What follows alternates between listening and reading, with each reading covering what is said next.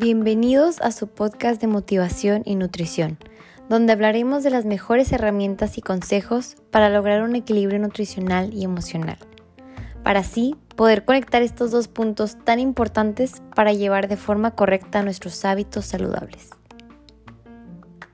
Bienvenidos a este nuevo episodio.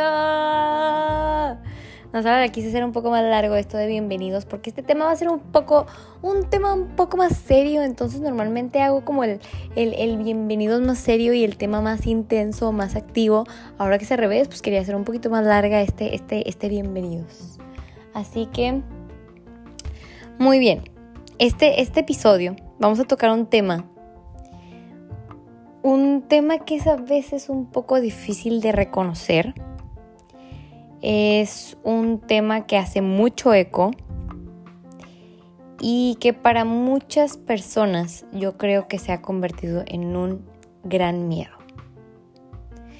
Y me ha tocado ver que no solo un miedo, me ha tocado ver que también es, es muchas veces el motivo y la causa de ir a una consulta. Pero porque ese miedo es el que te mueve, no la preocupación de la salud, es por el miedo a subir de peso. Pero ahora la pregunta es, ¿hemos normalizado tanto esto que realmente qué tan normal es tener miedo de subir de peso?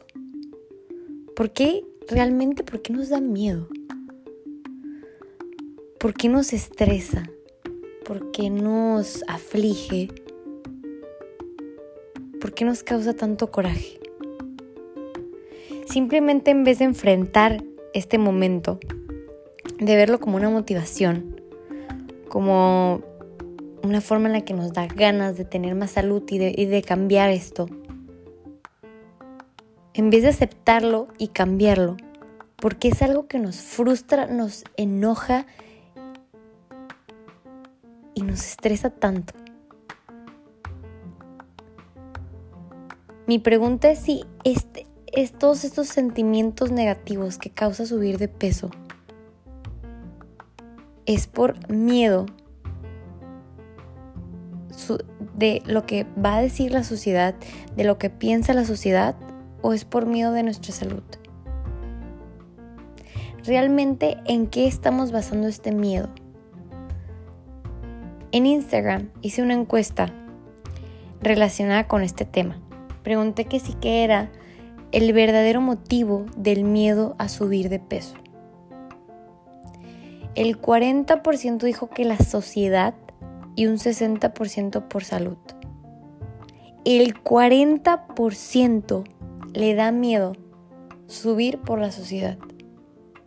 Y no es culpa de la persona que le da miedo sino realmente, y tampoco tanto de la sociedad, porque realmente es un miedo que se está imaginando porque siente que la sociedad le va a decir, que la sociedad va a hacer lo que sea, es, miedo de esto que hemos creado, de, este, de este prototipo, de este estereotipo que hemos creado de, del cuerpo perfecto. Y, y, es triste saber que el 40% lo que le da miedo es por la sociedad y es un número muy alto. Y sí, no debería existir, pero lamentablemente es algo muy real y algo muy sincero. Y me encantó que la verdad se abrieron totalmente en decírmelo y estas personas me comentaron más cosas y gracias por abrirse en ese momento porque de verdad es, es, un porcentaje, es una gráfica que tenemos que ver de esto, de, de que nos tenemos que abrir para saber realmente cómo podemos cambiar este porcentaje tan alto y tan real. Y es algo que nos puede pasar a todos, porque estamos tan contaminados, estamos tan bombardeados de imágenes, de cómo deberíamos de ser, de cómo quieren que seamos, de qué es lo que esperan de nosotros, lo que se supone que es el cuerpo perfecto, lo que se supone que queremos ver en un hombre y lo que se supone que quieren ver en una mujer. Y el famoso qué dirán. Y aclarando, hoy vamos a hablar de este miedo, Pero hoy no vamos a tocar ningún tema de trastornos alimenticios, de anorexia, de bulimia, de lo que sea. Justo ese tema me gustaría eh, tocarlo un poco más largo, con una psicóloga, entrevistarla, preguntar cosas, eh, que sea un tema en el que ustedes también hagan, tengan todas las dudas que las podemos dar a la psicóloga y nos puede ayudar en este tema también. Pero ahorita, para no entrar a fondo, quiero aclarar que el tema que vamos a ver únicamente es este tema del miedo a subir de peso. Y, y de este miedo, entender un poquito de por qué a veces lo normalizamos. Y entender de cómo podemos verlo de una manera un poco más normal. O sea, normalizamos el miedo, pero yo lo que quiero normalizar es el normalizar subir de peso o bajar de peso por diferentes cuestiones y que no sea el normalizar que sea un miedo que tengamos que tener. No sé si, si como que los hice más bolas, pero, pero lo que intentaba explicar es esto de, de realmente ver por qué nos afecta emocionalmente y ver cómo podemos evitar esto. ¿Y qué nos puede ayudar a cambiar, a cambiar esto de que nos afecta tanto? Y para esto tenemos que estar conscientes de tres puntos que nos puede ayudar, de tres puntos súper importantes. Y para mí el más, el más importante es hacernos consciente que tenemos este miedo. Una vez que nos hacemos conscientes, una vez que reconocimos que nos da miedo voltear a ver la báscula, nos estresa pensar que subimos, y nos molesta que el proceso sea tan lento. Que es normal, totalmente normal, tener una idea de cómo te quieres ver, de cómo quieres estar, que quieres estar más saludable. Eso está excelente. Pero el problema es cuando realmente esto te empieza a estresar a otro nivel. Cuando esto te empieza a paralizar, te empieza a causar conflicto. Cuando ya no estás disfrutando del estoy comiendo bien por cuidar mi cuerpo. Cuando ahora te estresa, cuando ahora ir a un restaurante, salir con tus amigas, con tus amigos, te empieza a causar conflicto por este mismo miedo. Y si tan solo supiéramos que es tan normal subir y bajar de peso. Esto, subir y bajar de peso, es parte del invierno y del verano. Es parte de muchos procesos psicológicos, de momentos que a veces no podemos controlar. Muchas veces puedes subir peso si tomas agua, si no fuiste al baño, si estás estreñida o estreñido, si tienes problemas hormonales o tiroideos. Si estás en tus días, escucha bien esto, si estás en tus días puedes llegar hasta subir 2 kilos si estás reteniendo líquidos. Existen mil factores. ¿Y a qué voy con esto? O sea, ¿a qué vamos con, todo esto? No es, no es excusar porque subimos de peso. Me gustaría más bien que no fuéramos tan duros con nosotros mismos. Como les decía, hemos visto tanto en la tele el cuerpo perfecto, dietas milagrosas de cómo bajar 10 kilos en una semana de cómo hacer la dieta de la luna y bajar tantos kilos o del agua, de dietas sin sentido y un sinfín de estas. Hemos visto tantas cosas que por compararnos nos exigimos demasiado y nos ponemos estándares súper irreales. Y no solo irreales, sino también que no son sanos. Se nos está olvidando ser noble con la persona que estás todo el día. A veces intentamos comprender a tantas personas, intentamos ser pacientes con tantas personas y se te está olvidando la más importante. Ser paciente contigo misma. Ser paciente contigo. Escucharte. Analizarte un poquito más. Una vez que reconozcamos este miedo, y le ponemos un nombre, comenzar a vernos de una forma más humana y más real. No somos una Barbie de plástico que no le sube y no le baja ni un gramo de grasa. Tenemos mil factores por los que podemos subir y bajar y tenemos que estar conscientes de esto. Otro punto muy importante, aceptar que cada cuerpo es diferente. El día que entendamos esto, nos vamos a dejar de comparar. Siempre escuchamos, más bien siempre oímos esto. Cada cuerpo es diferente, pero realmente nunca lo escuchamos. Realmente no lo entendemos. Cada cuerpo es diferente por genética, por actividad física, por forma de comer. Cada cuerpo va a su propio ritmo. Deja de compararte con tu vecino, deja de compararte con tu vecina, con tus amigos que bajaron más rápido. Y no está mal, pero tenemos que entender también que cada acto tiene su consecuencia. Muchas veces esperamos bajar mil kilos en muy poco tiempo, pero no vemos factores que afectan realmente bajar de peso o subir de peso. Estamos exigiéndonos ver un resultado rápido.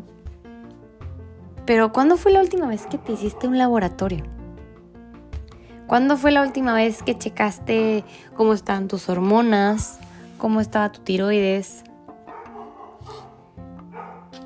No sabes si una de estas tiene una descompensación o algún otro problema y eso te está afectando y eso es el, responsable de por qué estás bajando lento. Y muchas veces nos vamos a la yugular, nos vamos directo a criticarnos, a juzgarnos, a sentir que no estamos haciendo bien la alimentación.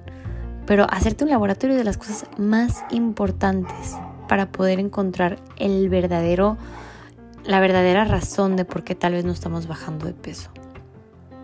Muchas veces al, al regularse tus hormonas, empiezas a bajar rapidísimo porque ya todo está bien. Muchas veces es una descompensación nada más y en cuanto esto se regula, se empieza a acomodar todo. Tenemos que ser también, o sea, aquí los dos factores que les decía es este, es hacerte laboratorios y el segundo es ser lo más sinceros posibles con nosotros. No por comer bien tres días y luego comer mal otros cuatro significa que vas a ver resultados súper rápido. A veces es más el estrés de comer sano que lo que cambiamos nuestros hábitos. Por ejemplo, yo creo que a todos nos pasó esto en la universidad o en la prepa. La verdad, en cualquier edad te puede pasar esto. Que te dejaban una tarea súper importante, un proyecto final. Pero también tenías una fiesta, también tenías reuniones y también tienes una vida social. Entonces, optabas por ir a estas fiestas, optabas por ir a estas reuniones y no hacer tu tarea hasta el final. Ibas a las fiestas y estabas estresado. Estabas pensando todo el tiempo de que, híjole, no he hecho mi tarea. Híjole, voy a tardar un chorro. Híjole, se está aproximando la hora de entrega. Y te estresas y te estresas. Y ni haces la tarea por estar en la reunión. Y ni disfrutas la reunión por pensar en la tarea una noche antes de entregar la tarea, la haces súper rápido. No te sale tan bien, pero la haces. La entregas. No fue lo mejor que pudiste hacer, pero la entregaste. Lo mismo nos pasa con la alimentación. Sabemos que tenemos que cambiar nuestros hábitos. Sabemos que tenemos que comer bien si realmente queremos estar sanos y si realmente queremos ver un resultado. Pero damos excusas como, ay, es que tenía la reunión, ay, es que tenía el pastelito, ay, es que tenía la fiesta, ay, es que tenía mil cosas. Y, y estamos en la fiesta y estamos pensando, híjole, me estoy comiendo la papita y estoy pensando, híjole, es que yo me tenía que haber comido un pepino en vez de esta papa. Yo me tenía que comer un apio en vez de este chicharrón. Pero realmente no hacemos nada para cambiarlo, simplemente nos estamos quejando. Y un día antes de la consulta, ahí estamos comiendo pura lechuga para ver si bajamos en friega. Y tal vez bajamos, pero sabemos que no, no fue nuestro mayor esfuerzo. Y muchas veces nos cegamos esta parte. Muchas veces nos juzgamos decimos, ay, es que no, no estoy bajando, pero no te hiciste los laboratorios, no sabes cómo estás. O no, no, le echaste todas las ganas, no sabes de qué eres capaz si no le estás echando todas las ganas. En base a estos dos puntos, vemos que no siempre es el típico no puedo, el típico bloqueo, sino realmente siempre hay un trasfondo, siempre hay un porqué. Y eso es lo que tenemos que investigar antes de culparnos y juzgarnos. Y el tercer punto de esto es medir tu progreso no solo con el peso. Como les comentaba anteriormente, existen mil factores por los cuales podemos subir de peso. Mil factores que convierten el peso en algo no estable y no seguro. ¿Podemos tomarlo como un punto de referencia? Sí, podemos ver el peso, tomarlo como uno de los tantos puntos de referencia, mas no como el punto más importante de cómo medir tu progreso. Porque acuérdate que puede cambiar si tomaste mucha agua, si estás en tus días, si hiciste mucho ejercicio, o sea, por mil factores. Por lo tanto, mi consejo es dividir el resultado total, o sea, tu resultado total que estás buscando en tu progreso. Dividirlo en varios puntos, no solo en el peso. Medirte cintura, pecho y cadera con una cinta, porque con eso también puedes medir un poco el porcentaje de grasa. Viendo cómo se siente tu ropa, si te queda más aguadita, si la sientes más a gusto, si el pantalón que no te cerraba hace mil años ya te cerró. Revisando cómo sientes tu piel, tu cabello, tu estado de ánimo y tu calidad de sueño.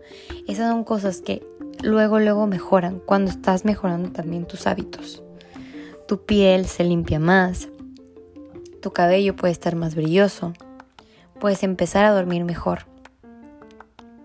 Y otro punto, si tienes la oportunidad de realizarte una bioimpedancia en la cual, en la bioimpedancia, porque muchos me dicen, ¿qué? ¿Qué? ¿Qué es una bioimpedancia?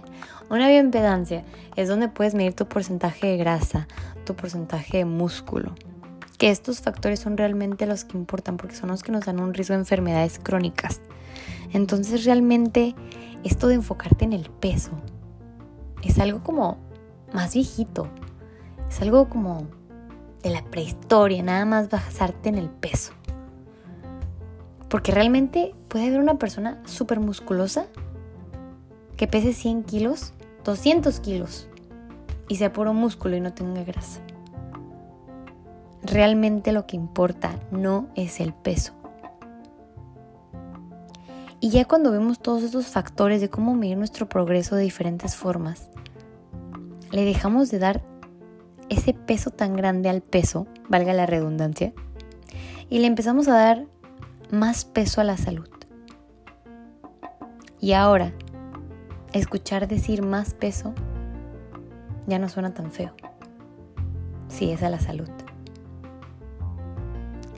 Si crees que alguien de tus amigos les puede ayudar estos consejos, si los quieres poner en práctica, compártelo, mándaselo a un amigo o simplemente escúchalo cuando lo necesites.